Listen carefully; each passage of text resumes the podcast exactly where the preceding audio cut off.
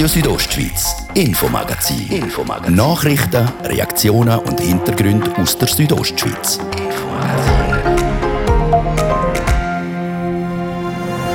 Am Schamserberg knurrt der Wolf eine Hirtin an. Das hat heute das Bündner Parlament beschäftigt. Natürlich, wenn man von derartigen Vorfällen hören tut, das tut nicht zur Beruhigung der Situation beitragen. Man hat im Rat sogar schon nach den letzten möglichen Mitteln gefragt dann, wenn man keine anderen gesetzlichen Möglichkeiten hat, zum grossen Schaden abzuwenden. Dann kommt eben der unbewilligte Notabschuss ins Spiel.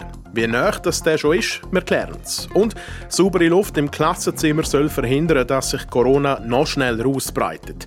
CO2-Messgeräte sind gefordert. Ich glaube, die Regierung ist da noch ein bisschen zu zögerlich unterwegs. Die Delta-Variante überträgt sich ganz stark über Aerosol und Lüften ist das günstigste und das einfachste Mittel, um das Problem in den Griff zu kriegen. Wir reden mit dem Konradin Kavietzel über die heutige Antwort von der Regierung.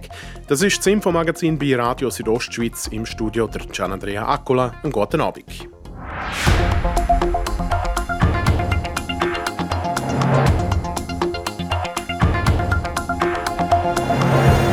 Letztes Jahr ist das Jagdgesetz vom Schweizer Stimmvolk abgelehnt und so auch der Schutz vom Wolf in der Schweiz klar manifestiert worden. In Graubünden ist das in vielen Kreisen der Bevölkerung auf Unverständnis gestoßen, denn der Wolf hat allein schon in diesem Jahr jetzt knapp 180 Nutztiere gerissen. Und vor wenigen Tagen ist auch bekannt worden, dass eine Hirtin auf einer Alp am Schamserberg vom Wolf angenurrt worden ist, auf einer Distanz von etwa 10 Metern. Im Grossen Rat ist der Wolf heute in der Fragestunde einmal mehr ein grosses Thema Drum. Im Zentrum die Sorgen der Bauernfamilie wegen der starken Wolfspräsenz. Auch die Grossrätin Carmelia Meissen von der Mitte-Fraktion hat gegenüber der Regierung festgehalten, dass die Bauernfamilien das Gefühl haben, dass ihre Sorgen nicht gehört werden.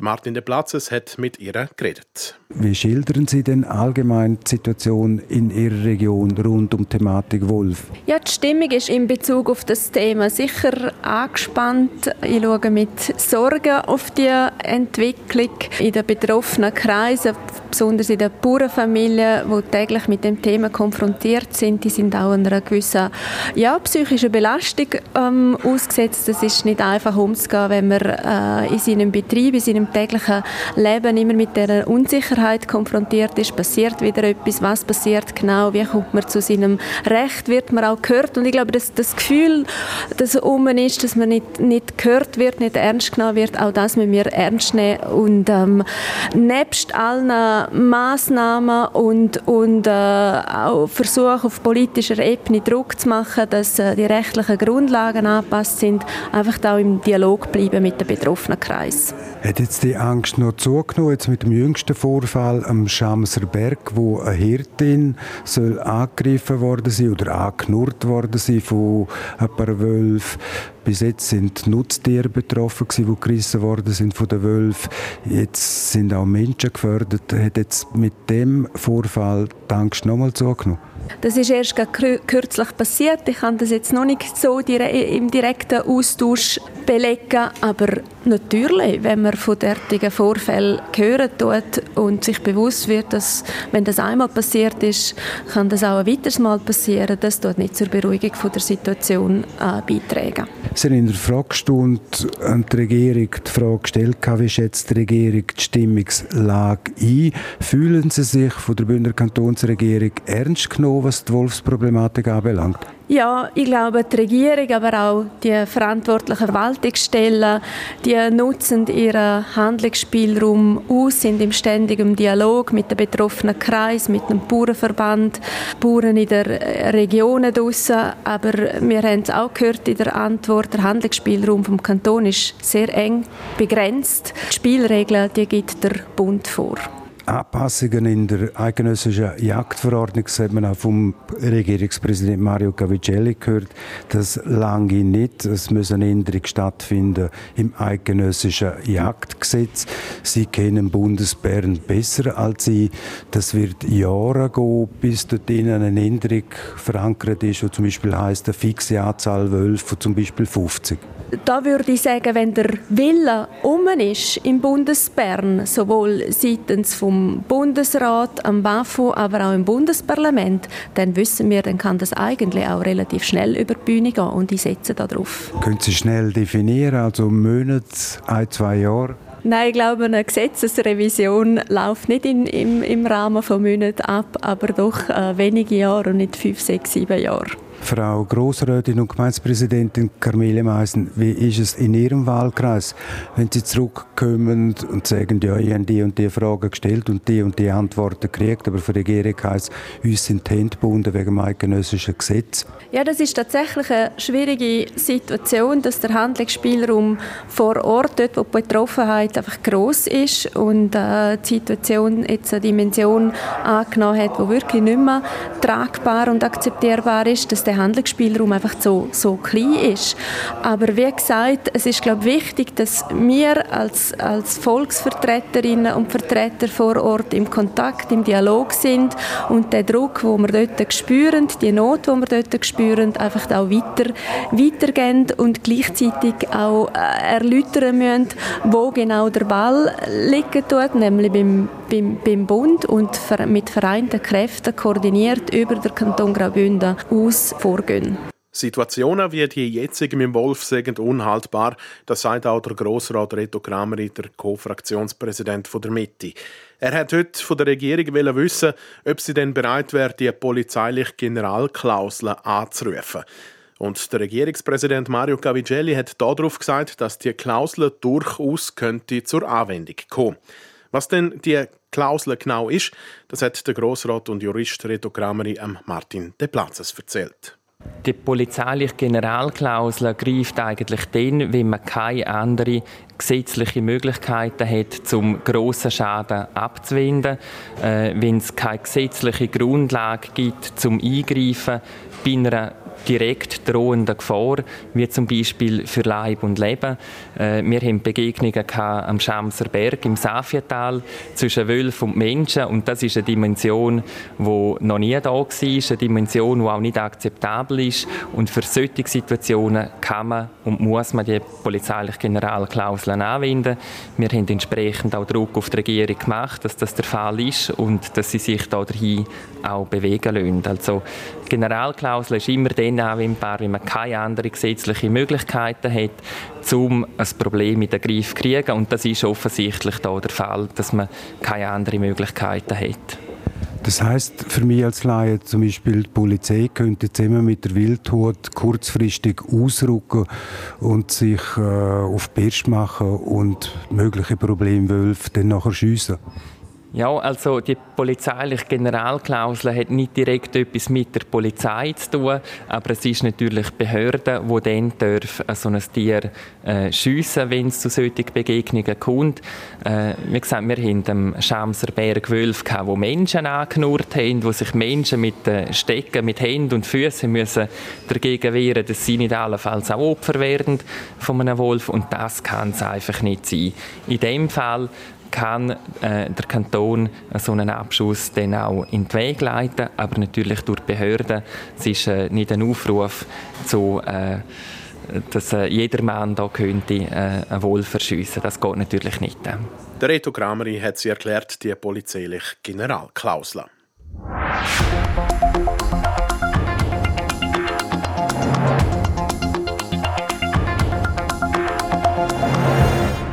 Saubere Luft in den Bündner Schulzimmer. Um das ist es heute im Grossen Rat auch gegangen, wegen einer dringlichen Anfrage von der SP-Fraktion, und zwar betreffend der Massnahmen der aktuellen Pandemieentwicklung. Aber wie sieht es mit CO2-Messgeräten, die die Luftentwicklung könnten überwachen in den Bündner Schulen aus? Es laufe ein Pilotprojekt, sagt die Regierung. Eine Antwort, die der SP-Grossrat Konradin Kavietzel nicht ganz zufriedenstellt. Darüber hat er mit dem Patrick Ulber geredet. Ich glaube, die Regierung ist da noch ein bisschen zu zögerlich unterwegs. Die internationale Forschung ist ganz klar. Die CO2-Sensoren die können einen guten Beitrag leisten, dass man Hinweise kriegt, wie man wieder sollte lüften Das muss man sehr regelmäßig machen.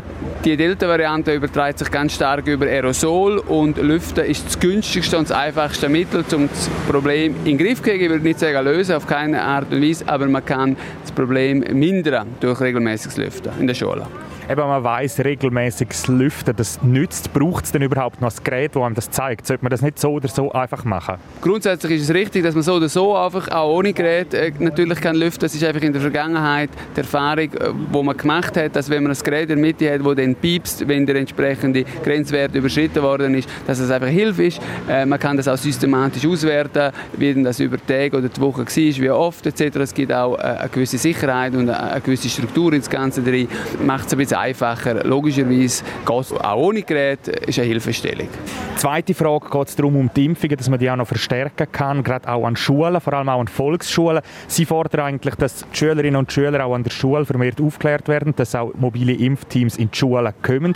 Ist das ein Schulthema? Ist das nicht ein Thema, das eigentlich daheim besprochen werden muss? Es ist so, dass man sieht, bei den unter 20-Jährigen haben wir noch eine sehr tiefe Impfquote und wir haben ganz gute Erfahrungen Anfangsjahr gemacht mit mobilen Impfteams damals in den Pflegeheimen und den Altersheimen. Und mit dem gleichen Prinzip kann man auch in die Schule gehen und nachher können dort vor Ort Impfungen gemacht werden. Logischerweise natürlich mit den Eltern äh, vereinbart. Da kann man eine, Zusicherung von den Eltern holen, damit man die Impfung kann machen kann. Es ist klar, das wird nicht der Zwölfjährige oder der Zwölfjährige selber entscheiden, sondern in Absprache mit den Eltern. Aber das Angebot soll vor Ort sein. Vielleicht noch allgemein als Impfangebot im Kanton Graubünden, wenn wir das anschauen, es gibt einen Impfbus, es gibt Walk-ins, es gibt, man kann als Betrieb, als Schule Impfteams anfordern. Eigentlich ist der Kanton Graubünden sehr gut aufgestellt, was Impfungen schnell und einfach anbelangt. Ich glaube, es geht jetzt in die richtige Richtung. Die, die Walk-in-Impfungen sind super, auch der Impfbus ist gut. Man muss mit allen Mitteln, die man hat, das Angebot breit zur Verfügung stellen. Was ich mir noch mehr würde wünschen, ist vor grossen Events, allenfalls auch vor grossen Vereinsversammlungen oder so, dass man so ein Angebot zur Verfügung würde stellen. Äh, vielleicht auch mal vor Shoppingcenters etc. Überall, wo das niederschwellig möglich ist, bietet äh, ja, einer Person, die das Angebot vielleicht noch nicht genutzt hat, nochmal äh, die Möglichkeit, um das ja, zum, zum darüber nachdenken und es dann zu machen. Jede Impfung zählt am Schluss. Kommen wir noch zu meiner dritten Frage. Das geht betreffend Ausweitung der Impfzertifikat. Das hat ja der Bundesrat am Mittwoch auch vorgeschlagen. Das ist jetzt in der Vernehmlassung bei den Kantonen. Die Regierung hat auch gesagt, man wartet die ab. Das macht Sinn. Die Regierung hat eine sehr erfreuliche Antwort gegeben und hat sehr deutlich gesagt, dass sie in der Vernehmlassung sich für das Covid-Zertifikat aussprechen werden. Also da hat die Regierung ganz klar Stellung genommen und äh, spricht sich für die Ausweitung aus. Und das hat mich sehr gefreut. Das ist der richtige Weg. Wir wollen keine Lockdowns mehr, sondern wir wollen die Pandemie in den Griff kriegen, indem wir das Zertifikat im Herbst äh, weiter ausbreiten und dementsprechend so können halbwegs Normalität leben. Der SP-Grossrat Konradin Gavietzel zu der Dringlichkeitsanfrage, die heute im Grossrat Thema war.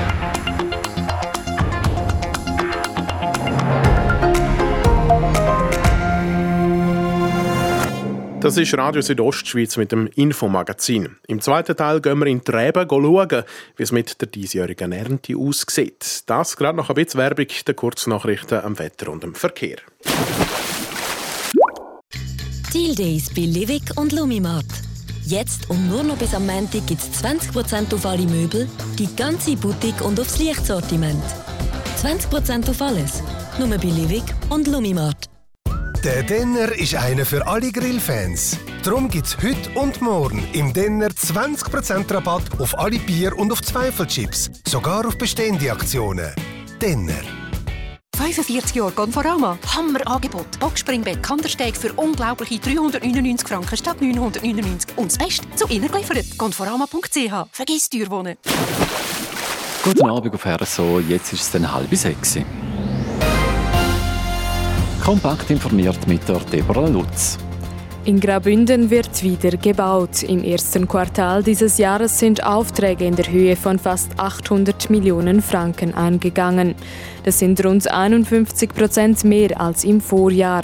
Grund für diese Zunahme dürfte ein Nachholeffekt von aufgeschobenen Projekten aufgrund der Pandemie sein. In Chur sind gestern Nachmittag mehrere Kellerabteile eines Mehrfamilienhauses von einem Feuer zerstört worden. Die Feuerwehr rückte mit einem Großaufgebot aus und löschte den Brand. Den Sachschaden konnte die Kantonspolizei heute noch nicht nennen. Sie hätten jedoch die Brandermittlungen aufgenommen. Die Wertschätzung des Krankenpersonals war nie so groß wie während der Corona-Krise. In der Zentralschweiz seien noch nie so viele Bewerbungen für Lehrstellen im Gesundheitsbereich eingegangen wie dieses Jahr, berichtet das Bildungszentrum Gesundheit Zentralschweiz. Und laut dem Bundesamt für Statistik hat die Zahl der Lernenden von 2019 bis 2020 um über einen Zehntel zugenommen. Die Vereinten Nationen bereiten sich auf die Flucht von mehr als einer halben Million Menschen aus Afghanistan vor. Die Weltgemeinschaft wird aufgerufen, die Nachbarstaaten Afghanistans finanziell zu unterstützen. Für die Vorbereitung auf weitere afghanische Flüchtlinge werden den Angaben zufolge zusätzliche 299 Millionen Dollar benötigt. Wetter Präsentiert von ihrem Wanderski- und Winterschuhspezialist Bläse Sport und Mode an der Voa Principala in Lenzerheide. Der Freitagabend heute mehrheitlich freundlich mit Wolken und letzten Sonnenstrahlen. Ins Wochenende starten wir dann bewölkt mit nur ein bisschen. Am Vormittag bleibt es noch trocken. Am Nachmittag kann es vereinzelt regnen kommen. Flocken sind ab 2200 Meter möglich. Für die Jahreszeit wird es frisch. 16 Grad gibt es morgen in Thusis. In Klosters gibt es 12 und in St. Moritz 11 Grad. Verkehr. A13 Dusis in Richtung Chur, da stockt es weiter zwischen Rotenbrunn und Reichenau, da brauchen dort 10 Minuten länger. Umgekehrt staut es zwischen Domatems und Reichenau, staut dort auch bei Reichenau in Fahrtrichtung drin. Wir bleiben auf der A13 Chur in Fahrtrichtung Sargans. Da haben wir stockenden Verkehr zwischen Bad Ragaz und der Verzweigung Sarganserland, da brauchen dort 10 Minuten länger. Und stocken tut es grossräumig in Chur wegen Feierabendverkehr. Weiterhin gute Nerven und eine gute Fahrt ins Wochenende. Weiter geht's mit dem Infomagazin und dem Gian Andrea Accola.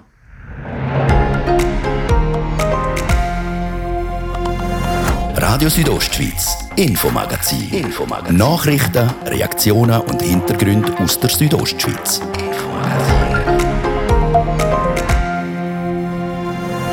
Ein Blick in die Reben. Wie steht es um die Bündner Weinernte? Die Traubenqualität und Quantität ist äh, ausreichend, sehr zufriedenstellend, im Gegensatz zu allen anderen Gebieten im Rest der Schweiz. Das heisst aber nicht, dass die Trauben bei uns nicht hätten müssen kämpfen diesen Sommer. Und zur 20. Austragung vom morgigen Nationalpark Bike Marathon haben sich die Organisatoren etwas Neues einfallen lassen. Wir haben alle Kinder und alle Jugendlichen bis 18, die äh, mitfahren beim Bike Marathon, in dem Sinn eingeladen. Die starten gratis. Was man sich davon verspricht, jetzt hier im Infomagazin auf RSO.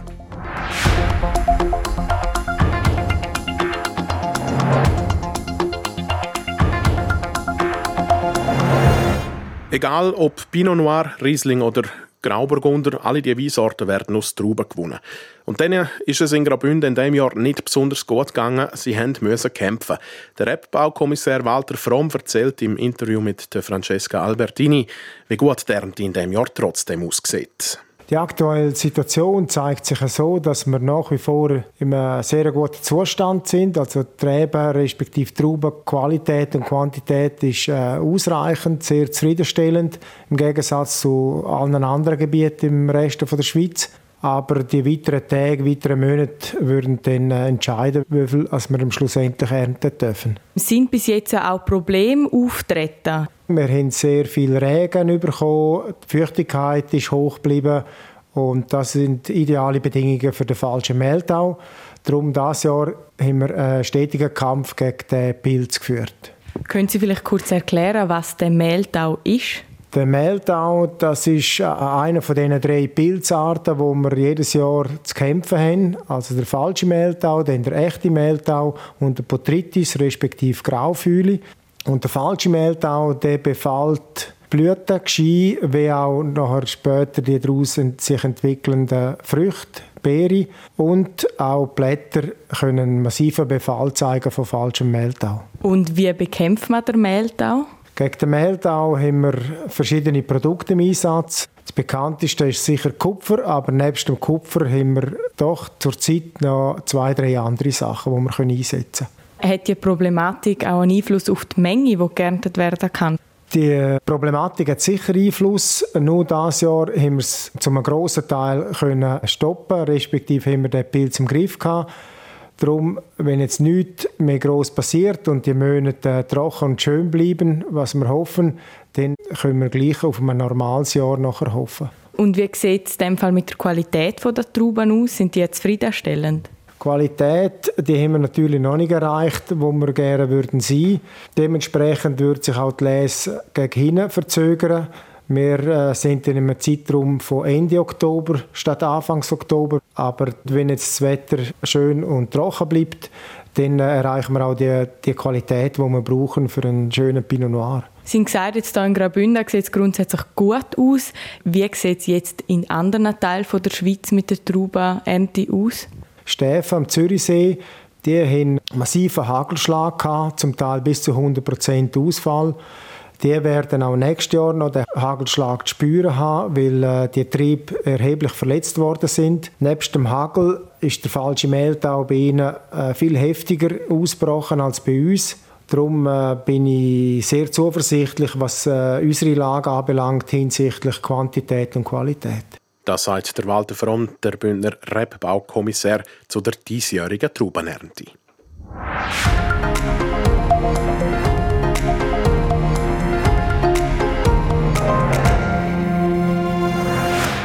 Es sind schlimme Bilder, die uns derzeit täglich aus Afghanistan erreichen, seit die Taliban dort an der Macht sind. Für die SP Graubünden ist klar, die Bündner Regierung muss jetzt helfen. Wie die Hilfe aussehen soll, über das hat Jasmin Schneider mit dem André Perl, dem Parteipräsident der SP Graubünden, geredet. Die Lage in Afghanistan die schockiert uns schon seit mehreren Wochen. Jetzt die SP fordert den Kanton auf zum Helfen. Was sollte der Kanton gemäß der SP jetzt machen? Wir fordern die Regierung auf, dass sie sich beim Bund dafür einsetzt, dass möglichst viele geförderte Menschen hierher können, äh, eine Flüchtlingspolitik in der humanitären Tradition. Andererseits muss die Regierung den Spielraum, den sie selber hat, hier im Kanton ausschöpfen. Dort sehen wir vor allem Potenzial beim Familiennachzug. Also die entsprechenden Ämter sollen angewiesen werden, dort wirklich den ganzen Spielraum auszuschöpfen, dass man möglichst schnell, möglichst viel geförderte Menschen aus Afghanistan rauskriegen. Wie sieht es platztechnisch aus in Asylheim? Ist da, sind da Kapazitäten vorhanden? Wir haben es heute Morgen in der Fragestunde gehört. Da gibt es noch Kapazitäten im Kanton und auch beim Bund. Und dann hat man auch noch die Möglichkeit äh, aufzustocken. So Szenarien sind bekannt. Wir haben das schon äh, andere Mal erlebt, dass es, wenn es darauf ankommt, dass wir dort die Kapazität auch müssen aufstocken Jetzt für die, ähm, die Rettung von den geförderten Menschen ist eigentlich der Bund und die ZEM zuständig. Mhm. Sind im Kanton eigentlich nicht auch ein bisschen die Hände gebunden? Der Kanton äh, hat tatsächlich da nicht die Federführung. Wie gesagt, darum verlangen wir auch, dass der Kanton beim Bund sich für eine gute Lösung einsetzt. Aber er hat durchaus Spielraum, eben gerade zum Beispiel beim Familiennachzug. Dort äh, wollen wir, dass der Spielraum ausgenutzt wird.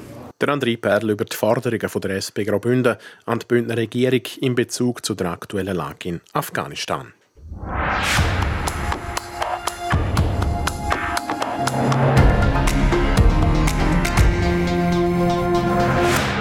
Vom Unterengadin ins Münstertal, nach Livigno und ins Oberengadin zurück.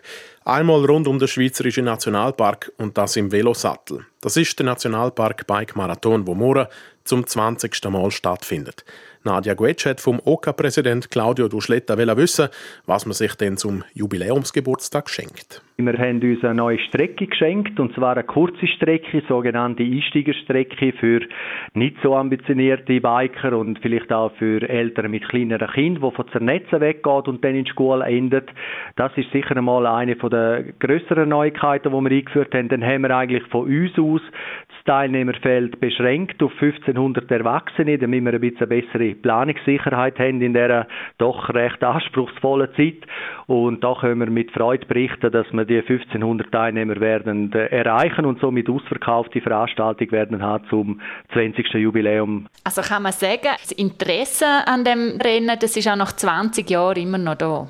Das kann man wirklich so sagen und das freut uns im OK natürlich extrem, dass wir äh, so viele treue Teilnehmer haben, die ganz viel Mal schon mitgemacht haben und wenn ich das so ein bisschen in der Szene vergleiche in der Schweiz, dann, äh, ja, dann sind wir da schon ein bisschen speziell unterwegs. Wir haben immer einen Haufen Teilnehmer eigentlich, auch in den Jahren, wo, wo das Wetter nicht so gut ist oder äh, wo sonst alles, wie zum Beispiel letztes Jahr mit Corona ein bisschen schwieriger ist, im Gegensatz zu anderen Veranstaltungen, die sich wirklich schwer tun und irgendwie nicht vom Fleck kommen. Sie haben es gerade gesagt, eben das Wetter immer wieder auch mal ein Thema im Nationalpark Bike Marathon. Wir erinnern uns auch an das 10 Jahres Jubiläum, dort hat es sogar einen Rennabbruch gegeben. Wie schauen Sie diesbezüglich der Jubiläumsaustragung entgegen? Ja, so ein bisschen mit gemischten Gefühlen muss ich sagen. Wir wissen, dass es ziemlich kalt wird. Äh, das wissen wir jetzt eigentlich schon die ganze Woche. Die Prognose zeigt an, dass es auf dem Chashema-Pass, auf dem höchsten Punkt, auf 2700 Meter etwa 0 Grad wird sein. Also das ist dann schon ziemlich kalt. Machen wir eigentlich für die Teilnehmer nicht so Sorgen, weil die sind ja in Bewegung und sollten eigentlich nicht allzu fest frieren. Machen wir fast ein bisschen mehr Sorgen um die Volontaris, die zum Teil dann eben stundenlang am gleichen Ort stehen müssen und wenn es dann noch ein bisschen Wind gibt, dann könnte das ein bisschen unangenehm werden. Aber der Vorteil dieses Jahr ist ganz sicher, dass wir das jetzt schon die ganze Woche wissen eigentlich und wir sowohl Teilnehmer wie auch die Volontäre auf das können vorbereiten haben mir im Vorgespräch gesagt, Sie haben eigentlich eine sehr eine lange Verbindung schon mit dem Nationalpark Bike Marathon. Nehmen Sie uns doch einmal ein bisschen mit. Was verbinden Sie mit dem Nationalpark Bike Marathon? Ja, in erster Linie ganz viele Emotionen. Ich mag mich erinnern, im 2004 bin ich das erste Mal dabei als Volontari auf dem Chashema Pass. Dort haben sie mir so eine Videokamera in die Hand gedruckt und gesagt, jetzt gehst du bisschen drauf schauen, filmen und verwutschst die, es überschlägt. Und dann habe ich müssen mit dem, mit dem Videobändli habe ich müssen auf die Schule runterfahren. Dort ist dann irgendwie überspielt worden und in der Halle unten auf der Grossleinwand gezeigt gekommen. Also das ist so ein komischer Einstieg für mich. Nachher bin ich verschiedene Jahre im OK tätig gewesen, eben im Raum Schampf, dort die Organisation von dem, von dem Abschnitt. Dann habe ich dann mal ein bisschen Pause gemacht und bin mit meinen zwei Töchtern mit meiner Frau mitgefahren, da Gross- und Kleinkategorie von Schampfen weg bis Töchter so groß sind und gesagt haben, sie haben jetzt keine Lust mehr. Und dann bin ich wieder zurück ins OK und seit fünf Jahren bin ich jetzt äh, OK-Präsident von dem Anlass. Was würden Sie sagen, was hat sich so verändert in all diesen Jahren, seit es den Bike-Marathon gibt? Ja, sicher Kommunikation mit dem Teilnehmer. Ich glaube, dort haben wir natürlich die grössten Fortschritte gemacht. Das ist klar, oder? Die Digitalisierung hat auch da natürlich mitgeholfen, dass wir heutzutage mit unseren Teilnehmern äh, viel einfacher können kommunizieren können, als was es damals der Fall war. Es ist alles viel professioneller geworden, angefangen bei der Zeitmessung über die Verpflegung. Sie haben es angesprochen, wie sich der Nationalpark Bike Marathon entwickelt hat in all diesen Jahren. Auf was setzt der Nationalpark Bike Marathon in Zukunft? Also wir setzen eigentlich jetzt im Zusammenhang mit dem Jubiläum ganz stark auf den Nachwuchs. Wir haben ja bereits vor fünf Jahren angefangen mit einem Kids Race am Freitagnachmittag, wo wir so die kleineren Kinder abholen damit und sie einen Bikesport herführen. Aber was wir jetzt das Jahr zum ersten Mal gemacht haben, ist, wir haben alle Kinder und alle Jugendlichen bis 18, die äh, mitfahren beim Bike-Marathon, in dem Sinn eingeladen. Die starten gratis und mit dem wollen wir schon ein Zeichen setzen. Wir möchten eigentlich eigentlich schon die Jugend abholen, dass die äh, an den Sport hergeführt werden und ich erhoffe mir natürlich, dass es aus diesen Kindern und Jugendlichen äh, einen Haufen Teilnehmer gibt oder wenn es dann halt nicht Teilnehmer werden, zumindest neue Volontari. Und 400 Volontari als Helfer hat der OK-Präsident vom Nationalpark Bike Marathon, der Claudio Doschletten, morgen im Rücken, um die Jubiläumsausgabe über die Bühne zu bringen. Sport. Präsentiert von Landi Graubünden. Landi viert am 3. und 4. September in Chur, Thusis, Schluein und Langquart. Komm vorbei und vier mit uns. landigraubünden.ch Wieso eigentlich das Rad neu erfinden? Das hat sich auch der neue Nazi-Trainer Murat Yakin wohl denkt, Deborah Lutz. Ja, im ersten Aufgebot vom neuen Nazi-Trainer Murat Yakin gibt es keine grossen Überraschungen. Im 27-Mann-Kader sind 23 Spieler aus dem EM-Kader vom früheren Coach Wladimir Petkovic auch wieder mit dabei. Einziger Neuling für das Testspiel gegen Griechenland und Spiel in der WM-Qualifikationen gegen Italien und Nordirland ist der Cedric Cesinger von den Young Boys. Wie erwartet kehrt auch der Offensivspieler Renato Steffen zurück, wo die EM weg an einer Verletzung verpasst hat. Zu den Herausforderungen in der Zusammensetzung sagt der Murat Yakin gegenüber SRF. Immer die gleiche Thematik, dass äh, eben die meisten noch nicht im Rhythmus sind, noch nicht äh, auch sicher sind, ob sie im gleichen Club noch bleiben. Das ist äh, eine enorm schwierige äh, Phase jetzt äh, im Staff, aber wir haben doch eine gute Auswahl. Das ist ja noch das Positive daran, dass äh, jetzt äh, die Meisterschaft in der Schweiz schon länger läuft und dass da doch der eine oder andere kann immer wieder berücksichtigen. Also man hat das äh, zusammengestellt. Ich hoffe, dass alle natürlich immer motiviert werden einrücken und dann nachher aus diesen Möglichkeiten das Bestmögliche machen. Wäre Wladimir Petkovic noch Nationaltrainer, würde das Aufgebot wahrscheinlich fast gleich aussehen. Am Murat Yakin ist es wichtig, Mechanismen, die schon gut funktionieren, nicht zu verändern und nicht gerade alles auf den Kopf zu stellen. Wir bleiben am Ball. Der FC Basel trifft in der Gruppenphase vor neu geschaffenen Conference League auf eine wenig attraktive Gruppe.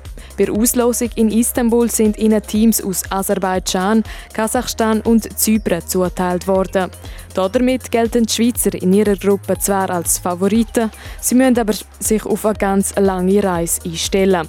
Die Gruppenphase vom dritthöchsten Europacup-Wettbewerb startet dann am 16. September. Sport. Präsentiert von Landi Grabünde. Landi viert. Am 3. und 4. September in Chur, Thusis, Schluein und Langquart. Komm vorbei und vier mit uns. landigrabünden.ch so viel für heute von uns. Danke an dieser Stelle wie immer für eures Interesse. Das Infomagazin gibt es vom Montag bis Freitag jeden Abend ab dem Viertel ab 5 Uhr bei RSO. Jederzeit im Internet unter südostschweiz.ch radio zum Nachlesen und natürlich auch als Podcast zum Abonnieren. Im Studio war der Gian Andrea Ich wünsche einen schönen Abend.